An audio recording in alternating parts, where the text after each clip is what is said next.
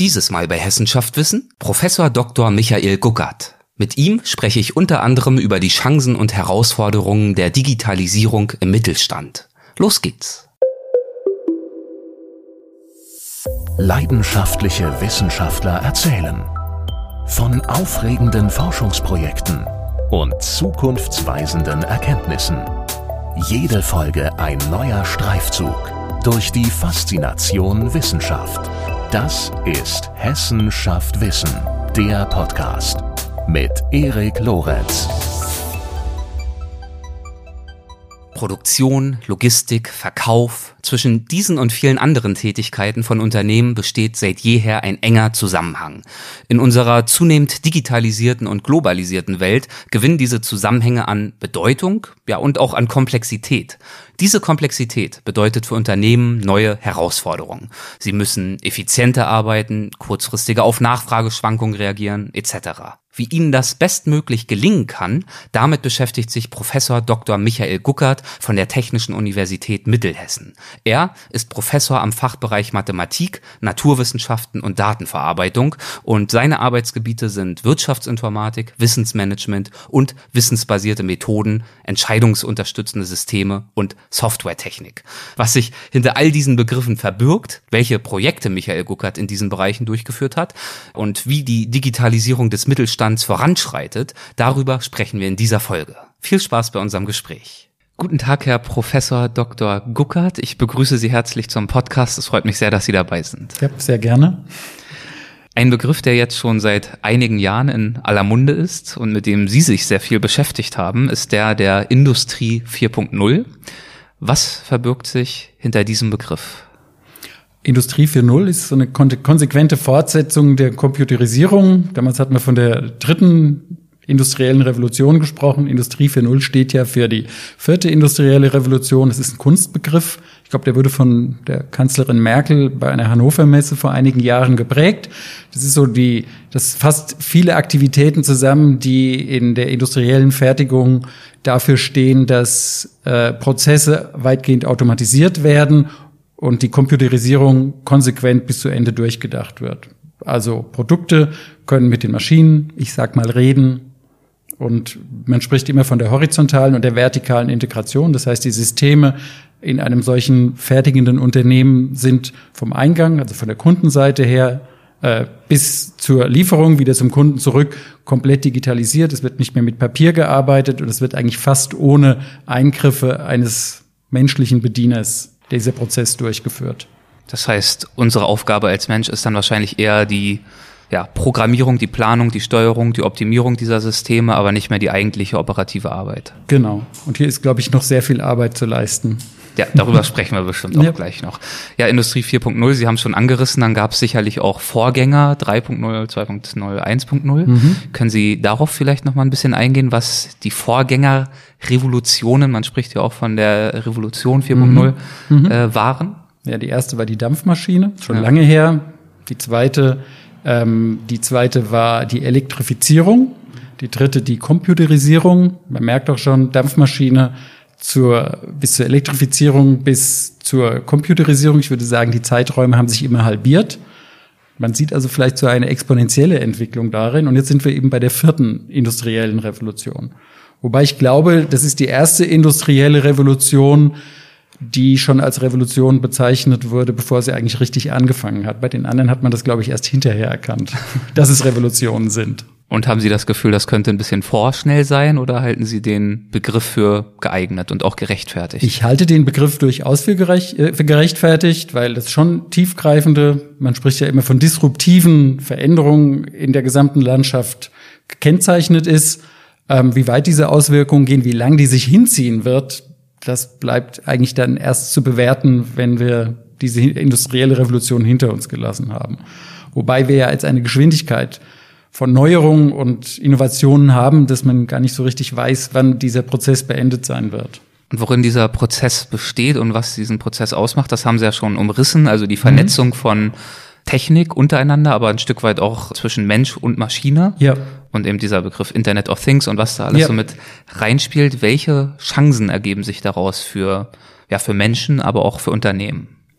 Unternehmen können sehr viel gezielter auf die Anforderungen ihrer Kunden eingehen. Man spricht ja auch von Losgröße eins. Der Kunde, so ist immer das, das, das Bild bestellt quasi über das Internet, sein Produkt. Der automatische Fertigungsprozess wird gestartet und das Ganze wird am Ende dann automatisch an den Kunden ausgeliefert. Also die Chance ist sehr viel spezifischer und zielgerichteter für den Kunden zu produzieren und damit sich auch ganz neue Kundengruppen zu erschließen, weil früher konnte man kleine Losgrößen nicht wirtschaftlich produzieren. Das wird möglich. Das ist die Chance für die Industrie. Die Chance, die ich ein bisschen weitergehend für die Gesellschaft sehe, ist, wir haben ja noch ganz andere Probleme. Ich denke mal an Ressourcenknappheit und dass wir dort in, in immer größere Schwierigkeiten geraten. Ich glaube, dass wir durch den Einsatz, durch den geschickten Einsatz dieser Digitalisierungselemente durchaus auch Chancen haben, diese, mit dieser Ressourcenknappheit umzugehen. Also auch ein Stück weit Produktionseffizienz und damit auch Nachhaltigkeit zu befriedigen? Genau, ja. Und ich denke, das ist ein, ein Aspekt, den man dabei nicht aus den Augen lassen darf. Worin, das sind natürlich Einstiegsfragen, wir vertiefen das gleich noch, worin mhm. bestehen aus Ihrer Sicht wesentliche Herausforderungen? Eine Herausforderung ist die gesellschaftliche Herausforderung, dass sich die Form der Arbeit tiefgreifend ändern wird. Da sehe ich das aber so, wenn wir historisch argumentieren und die vergangenen äh, industriellen Revolutionen anschauen, war es ja so, dass Produktivitätssteigerungen letztlich auch für mehr Arbeitsplätze gesorgt haben. Also die, die Sorge, dass wir tatsächlich jetzt Arbeitsplätze vernichten und immer mehr Menschen ohne Arbeit dastehen würden, die ist sicher gerechtfertigt, aber ich glaube nicht, dass es eine Zwangsläufigkeit gibt, dass das so sein muss. Weil Produktivitätssteigerungen haben immer für andere Arbeit gesorgt. Und die, Arbeits die Zahl der Arbeitsplätze ist eher dann gestiegen. Wie sieht all das, also diese Chancen und äh, Herausforderungen im deutschen Mittelstand aus? Das ist ja auch ein Themenfeld, mit dem Sie sich viel beschäftigen. Mhm. Gibt es da Besonderheiten, besondere Herausforderungen? Wir hatten ja jetzt die Gelegenheit, in verschiedenen über Löwe geförderten Projekten mit dem Mittelstand solche Digitalisierungsthemen anzugehen. Ich glaube, die große Herausforderung ist, dass die Digitalisierung nicht alleine eine technologische Änderung nach sich zieht, sondern man muss Prozesse ändern, man muss das Denken in den Organisationen ändern. Und ich glaube, das ist das wirklich Schwierige. Und die Frage, wie kann ich mein Unternehmen digitalisieren, ist, es ist ja kein Selbstzweck, die Digitalisierung. Also ich würde das immer so sehen, wo habe ich Probleme wo kann ich Effizienzen steigern und dann sehe ich da Chancen für die Digitalisierung. Also es wäre so eine Frage, weniger eine Frage, ich digitalisiere jetzt um des Digitalisierens willens, sondern ich digitalisiere, um Probleme zu beseitigen und effizienter zu werden. Sie haben gerade gesagt, es muss, um das zu nutzen, diese Möglichkeit, muss ein Wandel im Denken stattfinden. Was ist denn Ihr Eindruck, wie proaktiv und erfolgreich deutsche Unternehmen die Möglichkeiten, die sich da jetzt bieten, schon einsetzen? Also ich glaube, ich sehe einen großen Willen, Digitalisierungsprojekte durchzuführen und die sind auch durchaus erfolgreich, aber der Weg, um ein Unternehmen komplett zu digitalisieren, ist ein langer Weg. Und ähm, ich sehe uns auf einem guten Weg. Ich sehe das auch in den Kontakten, die wir haben und mit den Nachfragen, die kommen und auch gerade im Rahmen unseres dualen Studiums, wie Studiengänge sich über den Kontakt mit den Unternehmen verändern glaube ich, dass wir auf einem guten Weg sind, den wir jetzt auch ein gutes Stück gegangen sind, aber wir haben auch noch einen langen Weg vor uns. Und was sind da bei der ganz konkreten Umsetzung wesentliche Hindernisse, die überwunden werden müssen? Also Sie haben gerade zum Beispiel die Universitäten angesprochen, wahrscheinlich aktuell noch hier und da Fachkräftemangel, könnte ich mir vorstellen. Das ist sicherlich ein Aspekt, dass man liest es ja, wie viele Informatiker und wie viele Absolventinnen, Absolventen mit Digitalisierungs-Know-how gesucht werden. Das ist sicherlich ein Problem. Ein Problem liegt auch darin, dass es schon immense ähm, Investitionen nach sich zieht, die Maschinen umzubauen und diese Automatisierung tatsächlich bis zum Ende zu treiben. So, das ist nichts, was man in sehr kurzer Zeit machen kann. Der wirtschaftliche Nutzen, wird der häufig noch in Frage gestellt oder ist der in vielen Fällen klar, aber es ist noch nicht so weit, dass man äh, schon schnell genug skalieren kann. Man hat zunächst natürlich einen Investitionsberg zu überwinden und es braucht Visionäre, die bei solchen Projekten vorangehen, wie ich das jetzt auch bei einem Unternehmen erlebt habe, bei dem man tatsächlich jemanden gebraucht hat, der gesagt hat, wir gehen diesen Weg, wir automatisieren die Werkzeugfertigung und wir wissen, dass es große Anstrengungen bedarf. Wir wissen auch, dass es am Anfang Schwierigkeiten gibt und dass nicht alles sofort funktioniert, weil man betritt an vielen Stellen einfach Neuland. Und es sind wirklich auch Pioniere. Und es gibt keine Lösungen, die man fertig aus dem Regal nehmen kann und implementieren kann. Es gibt sehr große Lösungen, aber gerade für den Mittelstand wären die zu groß. Und dort ist halt sehr viel Pioniergeist gefragt. Den sehe ich aber, der ist auch da. Was sind da für gewöhnlich äh, naheliegende und nützliche erste Überlegungen, wenn man sich als Mittelständler, als Unternehmer mit diesem zunächst etwas abstrakt anmutenden Themenkomplex beschäftigen möchte? ob das für mich relevant ist und welche Möglichkeiten sich da für mich bieten könnten und wie ich sinnvolle erste Schritte wahrnehmen könnte. Also banal ist es vielleicht, wenn ich es so sage, aber ich würde erst nach Medienbrüchen gucken. Ich würde gucken, wo wird noch Papier in der Produktion weitergereicht von einem Arbeitsplatz zum nächsten. Kann ich das ablösen? Ähm, das ist ein erster Schritt. Später wird man sich dann fragen müssen, Teile von einer Maschine oder von einem Verarbeitungsschritt zum nächsten, wie werden die dorthin transportiert? Kann man das automatisieren? Und so setzt sich das fort. Also die Frage ist, und dann letztlich auch die Frage, wie bestellt der Kunde bei uns? Bis hin kann ich dem Kunden ein Internetportal anbieten, anbieten, wo er seine Bestellungen platzieren kann und wie sehr muss ich eingreifen und was muss ich an manuellen Maßnahmen ergreifen, wenn diese Bestellung eingegangen ist. Mhm. Also im Sinne dieser horizontalen Integration. Sie haben auch gerade schon angedeutet, was das für die Personalstruktur von Unternehmen bedeuten könnte, beziehungsweise was da auch an Ängsten vorliegt. Und äh, es ist jetzt nicht mehr ganz aktuell, aber in einer Studie von Roland Berger aus dem Jahr 2016 habe ich zum Beispiel gelesen, dass Automobilzulieferer durch die Digitalisierung ihre Personalkosten nahezu halbieren könnten. Mhm. Das klingt ja auf den ersten Blick schon erstmal bedrohlich für Arbeitnehmer, das Arbeitnehmerinnen. Hat kurzfristig ist die Konsequenz immer, dass sie weniger Arbeitsplätze anbieten können, vor allem weniger Arbeitsplätze von von bestimmten Qualifikationsformen. Es wird, werden neue Arbeitsplätze entstehen, weil sie eben neue Fähigkeiten brauchen, die meistens höhere Anforderungen stellen. Natürlich, wenn wir eine Revolution haben, wird es auch revolutionäre Auswirkungen haben. Und wir werden zunächst eine Phase haben, wo Arbeitsplätze wegfallen werden, aber es werden neue Arbeitsplätze hoffentlich entstehen. Mit welchen Aspekten von diesen Themen beschäftigen Sie sich in Ihren Projekten, in Ihrer Forschung schwerpunktmäßig? Machen Sie sich zum Beispiel durchaus auch Gedanken darüber, wie Ängste abgebaut werden können, wenn es um die Digitalisierung geht, oder geht das dann schon in Richtung Personalpolitik zu sehr? Gut, ich bin Mathematiker, ja. Informatiker, das ist sicher ein sekundäres Thema, aber natürlich schärfen wir den Blick dafür. Wir hatten gestern eine Veranstaltung, für Unternehmen aus der Region, bei denen zwei Studierende auch einen Vortrag gehalten haben über ein Praxisprojekt, was sie in einem Unternehmen gemacht haben, die dort auch ganz eindrucksvoll geschildert haben, dass ein solches Ablösen von Papier und Ändern von Prozessen nicht nur, ich schreibe ein Programm, sondern das heißt auch immer, ich muss die Personen, die damit arbeiten, mitnehmen und ich muss die Ängste in dem Prozess abbauen. Ich glaube, das ist was, was wir auch in unserem Studiengang mit den unseren Studierenden vermitteln müssen. Und Ihre eigenen Schwerpunkte als Wirtschaftsinformatiker, wo liegen die? Ähm, wir beschäftigen uns im Moment oder ich beschäftige mich sehr stark mit Fragen der künstlichen Intelligenz und mit Optimierungsfragen. Also wie kann ich Prozesse, Fertigungsprozesse auf Maschinen automatisieren? Wie kann ich Auftragsreihenfolgen bilden? Wie kann ich optimale Belegungen der Maschinen berechnen? Wie kann ich die Produkte, die dort entstehen, wie kann ich die Qualität sichern? Also wie kann ich automatisiert feststellen, ob es Ausschuss gibt, ob schadhafte Teile dabei sind. Zu diesem Thema passt auch eine Ringvorlesung, die Sie vor einiger Zeit gehalten haben und die hatte den Titel Wie der Lippenstift von Lady Gaga in Marburg für Betrieb sorgt. Das ist natürlich ein aufmerksamkeitsstarker Titel, aber auch ein überraschender, denn soweit ich weiß, sind Sie weder in der Musik noch in der Kosmetikbranche aktiv.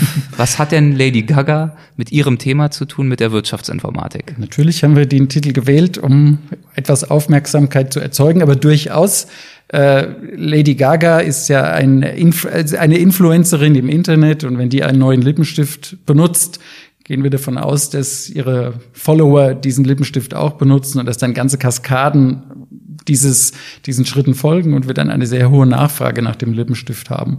Und der Industriepartner in, in dem Löwe-Projekt IPDU, was wir machen, das ist die Firma Seidel in Marburg, äh, stellt hochwertige Verpackungen für Kosmetikprodukte her. Das heißt, wenn es sehr hohe Nachfragen nach Lippenstiften gibt, gibt es auch eine hohe Nachfrage nach Verpackungen für Lippenstifte. Und das sind dann kurzfristige Nachfragespitzen, auf die man durch eine geschickte Planung im Unternehmen reagieren muss, dass man rechtzeitig diese Bedarfe befriedigen kann. Das Projekt heißt IPDU, steht auch für intelligente Planung im digitalisierten Unternehmen. Also wir versuchen dort Algorithmen zu implementieren, dass man auf solche starken Nachfrageschwankungen reagieren kann. Mit hoher Liefer- und Liefertreue und hoher Produktqualität. Die Herausforderung bei solchen plötzlichen Nachfragen und solchen Ausschlägen ist ja an sich erstmal offensichtlich. Man braucht halt sehr schnell sehr viele Produkte, aber die Auswirkungen in die ganze Organisation, in den ganzen Wertschöpfungsprozess, die finden ja dann in sich überlappenden Wellen statt, die sich zum Teil noch verstärken, nicht wahr? Können Sie diese Herausforderung vielleicht noch mal ein bisschen skizzieren? Ja, sie, die, die, die, die Lieferung ist ja, geht, erfolgt ja über eine längere Kette, bis sie dann bei der, beim Lippen, bei der Lippenstiftbenutzerin, sage ich jetzt einfach mhm. mal, angekommen ist. Es gibt einen Einzelhandel, den Großhandel, den Fertiger und dann den Zulieferer. Und wenn äh, es keine Integration über diese ganze Kette gibt, dann können Nachfragen dazu führen, dass der Überbestände immer größer werden und Lücken im Bestand immer größer werden. Man spricht dann vom Bullwhip-Effekt oder Peitscheneffekt der sehr unschön ist, weil wenn man nicht liefern kann, ist es schlecht. Und wenn man nicht liefern kann, weil man die Sachen nicht im Lager hat, dann verursacht es Kosten. Wenn man aber die Sachen im Lager hat und kriegt sie nicht mehr los, weil die Nachfrage nicht mehr da ist, dann verursacht es auch Kosten. Also das wird einfach teuer und deswegen versucht man diese Ausschläge der Peitsche möglichst zu nivellieren und eine möglichst glatte Kurve zu produzieren.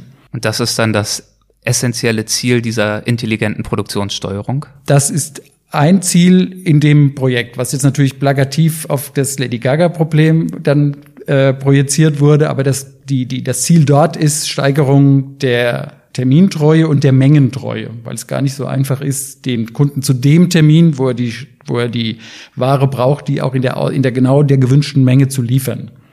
Und das soll durch die verbesserte Planung erreicht werden. Welche Stellschrauben gibt es, um eine solche Produktionsplanung herbeizuführen? Also Integration ist ein Begriff und ich kann mir mhm. vorstellen, mhm. es wird um digitale Systeme gehen, die eben über die Wertschöpfungskette hinweg integriert sind. Mhm. Das klingt relativ einfach, ist aber wahrscheinlich in Wirklichkeit relativ kompliziert. Naja, die, die, es geht ja ums Planen und der Plan sollte ja möglichst nah an der Realität sein. Und man weiß ja, wenn man plant, geht leider doch immer viel schief und den Plan einzuhalten ist äußerst schwierig.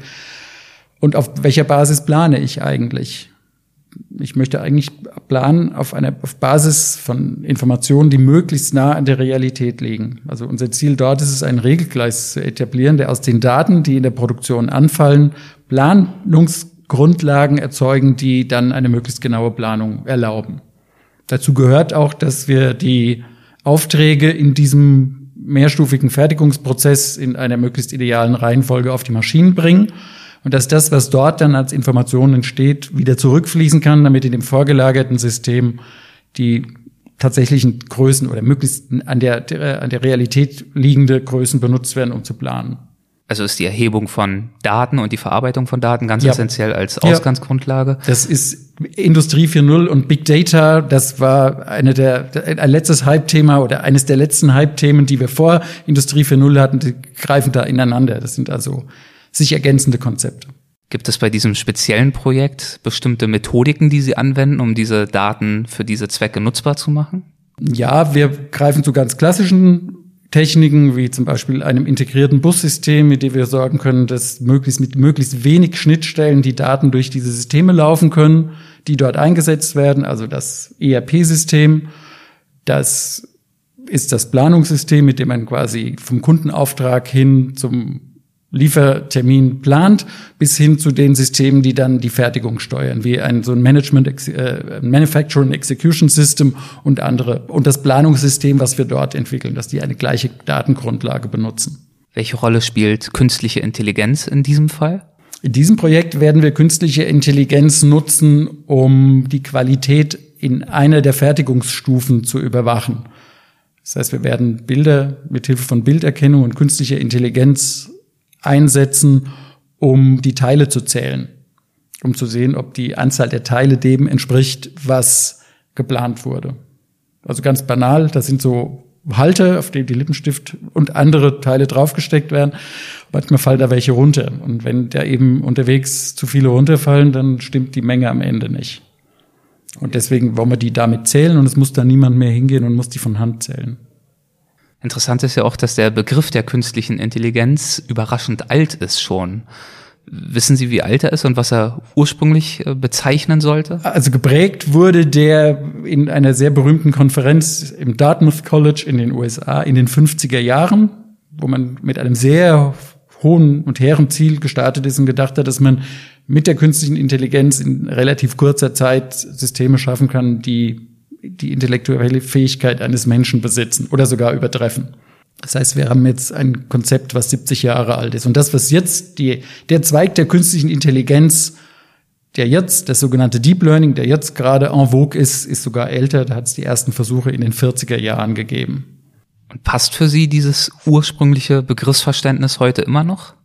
Ich würde, je länger ich darüber nachdenke, bei der Leistungsfähigkeit, die die Systeme jetzt haben, eigentlich lieber nicht von künstlicher Intelligenz sprechen. Ich würde vielleicht Computational Statistics sagen, was natürlich viel weniger aufregend ist, ähm, weil ich glaube, dass diese Intelligenz dieser Systeme, die teilweise die des Menschen tatsächlich übertrifft, was nachgewiesen ist, zum Beispiel bei Gesichtserkennung, aber die, die Universalität des menschlichen, der menschlichen Intelligenz oder der biologischen Intelligenz noch bei weitem nicht erreicht.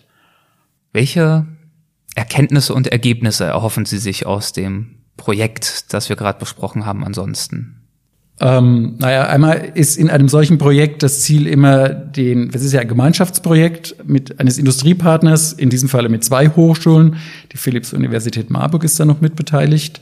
Wir möchten natürlich publizieren. Das ist eine ganz, ein ganz banales Ziel der Hochschule. Aber wir möchten gerne unseren Satz an Kenntnissen und an Werkzeugen, die wir für solche Projekte einsetzen können, erweitern. Natürlich ist auch immer ein Ziel, dass das Unternehmen zwar noch kein produktives kein produktiv einsetzbares Ergebnis bekommt, aber kurz davor steht und dann mit den Ergebnissen des Projektes dann äh, tatsächlich auch Effekte in der Produktion erzielen kann. Weil wir sind eine Hochschule für angewandte Wissenschaften. Wir machen keine Grundlagenforschung. Aber ich glaube, das wäre auch vermessen, wenn wir das tun wollten. Aber wir sind durchaus, glaube ich, sehr gut und ziemlich führend in der Anwendung von Technologien in Unternehmen.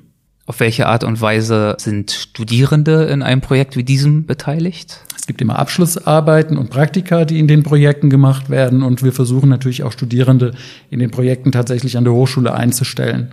Sei es, dass die das begleitend zu ihrem Masterstudium machen. Es macht nur Sinn, wenn man sich akademisch dabei auch weiterentwickelt und wir haben jetzt im August ein Projekt, was ist in Kooperation mit der Goethe-Universität in Frankfurt. Da werden wir jetzt auch versuchen, im Rahmen eines Löwe-Projektes eine Promotion zu starten. Das ist übrigens eine Digitalisierung, die Digitalisierung in eine ganz andere Branche übertragen. Da geht es darum, handgeschriebene Arztbriefe in eine strukturierte Codierung in den ICD-Code zu übertragen was dann bei Versicherungen und in Krankenhäusern eingesetzt werden soll. Da gibt es auch wieder einen Industriepartner, der ein Produkt schon anbietet. Und wir werden jetzt zusammen mit der Frau Minor von der Goethe-Universität versuchen, diese Verfahren weiterzuentwickeln und werden dort auch Verfahren der sogenannten künstlichen Intelligenz einsetzen. Wie wurde denn Ihr eigenes Interesse geweckt an Wirtschaftsinformatik und ganz speziell an Themen wie Industrie 4.0 und künstliche Intelligenz? Ich habe Mathematik studiert und mich am Ende des Studiums gefragt, wo kann ich das anwenden und bin dann so zum Informatiker geworden und dann über die Promotion und die Industriezeit, die ich hatte, weil jeder Professor an einer Hochschule für angewandte Wissenschaften hat ja eine Zeit außerhalb der Hochschule, wo er in der Industrie arbeitet. So habe ich mich immer mehr zum Informatiker und Wirtschaftsinformatiker entwickelt.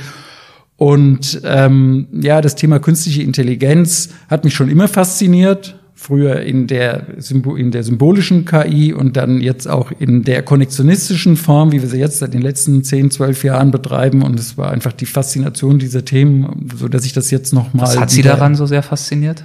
Natürlich der Begriff Intelligenz, der da drin steckt. Und ich war als Schüler auch sehr an Biologie interessiert. Das wäre auch mein alternatives Studienfach gewesen, so dass mich diese Analogie natürlich schon sehr interessiert. Ich glaube auch, dass man dort noch Fortschritte erzielen wird, dass man Computersysteme schaffen wird, die dieser biologischen Intelligenz näher kommen werden. Im Moment ist es nur eine Analogie.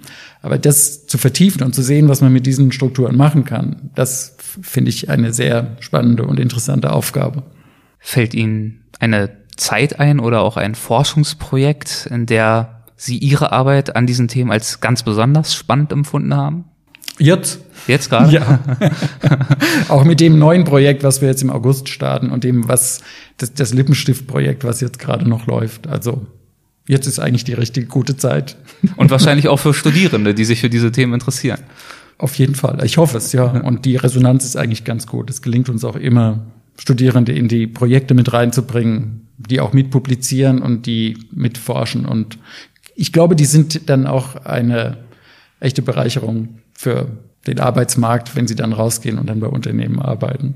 Haben Sie einen Eindruck, welche Themengebiete in diesen Projekten, aber auch in Ihren Vorlesungen die Studierenden tendenziell als ganz besonders spannend empfinden? Also Machine Learning ist schon ein Thema, was die Studierenden stark interessiert. Ähm, wir arbeiten auch mit Multi-Agentensystemen. Auch das ist ein Thema. Was ist das? Das sind, ähm, naja, man versucht dort äh, Softwareeinheiten zu schaffen, die Entscheidungen treffen können und die Ziele verfolgen können. Also es ist eigentlich die Agententechnologie, die setzen wir auch bei Seidel in diesen Planungsalgorithmen ein. Also man versucht dort Probleme damit zu lösen oder auch Simulationen durchzuführen, indem man sagt, man schafft Software oder Einheiten, die selbstständig mit einem Ziel, mit eigenen Entscheidungen agieren können. Wir machen das zum Beispiel, um Verkehrssimulationen durchzuführen. Das könnte zum Beispiel auch hilfreich sein für computergestützte Systeme, wenn es um autonomes Fahren geht.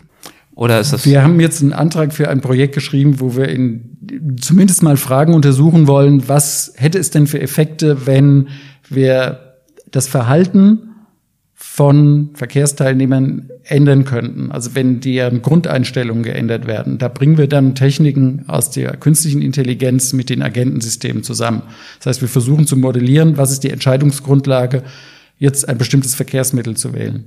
Und wir würden, können dann Simulationen durchführen, was passiert, wenn Agenten ihr Verhalten ändern. Was hat es für Auswirkungen auf die Verkehrssysteme? Also auch wirklich Mobilitätskonzepte der Ja. Zukunft, die damit mitgestaltet oder zumindest analysiert werden können. Ja. Mhm. Nochmal ganz kurz zurück zu den Studierenden. Wie ticken denn Ihre Studierenden so? Wer studiert für gewöhnlich Wirtschaftsinformatik? Welche Interessen und Fähigkeiten sollte man da mitbringen? Also, Wirtschaftsinformatik ist, wenn ich Vorträge über Wirtschaftsinformatik halte, frage ich die Studierenden immer, was sind das denn für Fächer, die die Wirtschaftsinformatik ausmachen? Man würde dann sagen, na ja, das ist Informatik und Betriebswirtschaft. Ich dann, nein, das stimmt nicht ganz. Es kommt noch eine dritte Komponente dazu, das ist Wirtschaftsinformatik. Das klingt etwas selbstbezüglich, aber es gibt Fächer, die original, originär zur Wirtschaftsinformatik gehören. Das ist auch schon, das war der, der erste die erste Informatik, die vorne noch einen Begriff davor stehen hatte, also die erste, wie man immer so sagt, Bindestrich Informatik, die ihre, eigen, die, die ihre eigenen Fächer entwickelt hat. Dazu gehört eben dann, wie kann ich Abläufe in einem Unternehmen automatisieren? Wie kann ich Informationstechnologie einsetzen, um ein, die Abläufe, Prozesse in einem Unternehmen zu optimieren? Das klingt schon sehr stark nach Industrie 4.0 und Digitalisierung, aber was man früher gemacht hat, war nicht so sehr viel anders. Also ich glaube, man braucht eine Faszination für Computer und für Programmieren. Man braucht genauso eine Faszination dafür, dass man sich überlegt, was kann ich eigentlich damit bewirken, wenn ich Computerprogramme schreibe. Und in welche Richtung man sich dann ent entwickelt, das ergibt sich später. Das wäre genau meine nächste Frage. In welche Richtungen kann man sich denn entwickeln? Welche Karrieremöglichkeiten bieten sich?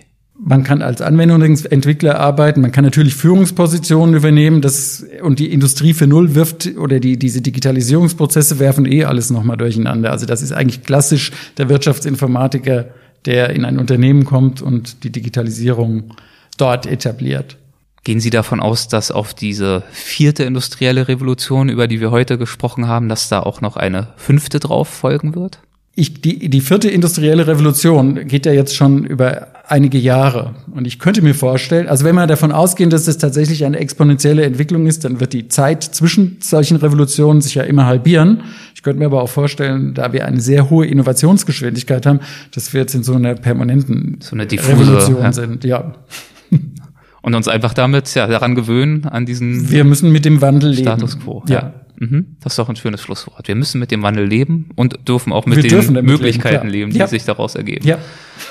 Dann würde ich gern äh, zum Abschluss zu einer Rubrik kommen, die haben wir in jeder Folge. Das sind die Halbsätze. Mhm. Das heißt, ich würde einen Halbsatz vorgeben und Sie dürfen ihn vollenden. Muss auch nicht in einem Halbsatz sein, so ausführlich oder knapp, wie es Ihnen gerade in den Sinn kommt. Mhm.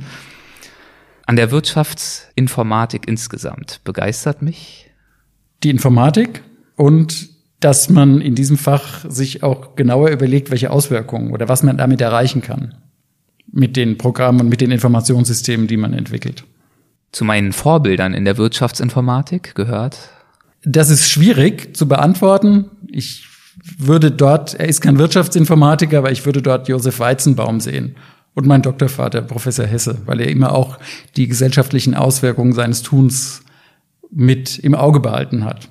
Und so was ja beim Herrn Weizenbaum heißt er, glaube ich, auch, dass genau. er auch sehr kritisch und selbstkritisch war. Können ja. Sie das vielleicht kurz ausführen, warum Sie das anspricht und inwiefern er selbstkritisch war? Naja, also er hat auch ein Buch geschrieben, das heißt Die Macht der Computer, die Ohnmacht der Vernunft. Ähm, also wir sollten mit dem, was wir tun, immer überlegen, was für Auswirkungen das hat. Ich würde nie sagen, äh, dass die Risiken den Chancen überwiegen, aber man sollte wohl überlegt agieren und sollte sich der Gefahren, die dort entstehen können, bewusst sein. Also ich glaube zum Beispiel bei der künstlichen Intelligenz rechne ich nicht damit, dass äh, wir Computerprogramme schreiben, die die Weltherrschaft übernehmen, aber ich könnte mir durchaus vorstellen, dass wir Computerprogramme schreiben, die zusammen mit der Nachlässigkeit oder Schlimmerem des Menschen dann zu Katastrophen führen. Und ich glaube, das war auch das, was Weizenbaum getrieben hat. Es gibt einen wunderschönen Film, den wir hier in Friedberg öfter gezeigt haben und auch zusammen mit den Filmemachern und das diskutiert haben. Ich finde, bei diesem Film, Rebel at Work heißt der Film, kommt das sehr gut raus, diese Haltung. Rebel at Work. Ja. Okay. Die Arbeit an der Technischen Universität Mittelhessen ist für mich sehr erfüllend und macht mir eigentlich immer mehr Spaß, je länger ich hier bin. Und das ist wirklich so. Als beruflichen Erfolg definiere ich für mich gute Vorlesungen, Publikationen, gute Forschungsergebnisse in den Projekten, die wir durchführen.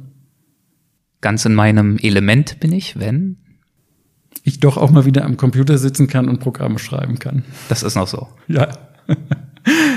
Ein Klischee über uns Wirtschaftsinformatiker, das wahr ist, ist, dass wir schon sehr genau sind und mitunter deswegen vielleicht den Eindruck erwecken, dass uns Flexibilität fehlt. Aber wer Informationssysteme entwickeln will, muss eben sehr genau sein und lange fragen, um das richtige System zu entwickeln. Kaum jemand weiß über uns Wirtschaftsinformatiker, dass wir ja, dass wir sehr vielseitig sind und dass wir nicht nur vom Computer sitzen. Meinen Studierenden gebe ich häufig den Rat. Lassen Sie sich nichts erzählen und fragen Sie immer nach und glauben Sie nichts. Das sage ich auch in meinen Vorlesungen. und beziehe es auf mich. Ja, natürlich, sehr selbstbewusst. Sie lassen sich gerne hinterfragen, aber wissen dann wahrscheinlich auch ganz gute Antworten zu geben. Ich hoffe es, ja. Vorletzte Frage. Wenn ich eine Finanzierung für ein Jahr erhalten würde, mit der absoluten Freiheit, an irgendetwas zu arbeiten, was auch immer, was ich spannend oder wichtig finde, dann würde ich? Hm, das ist eine gute Frage. Was würde ich dann eigentlich machen?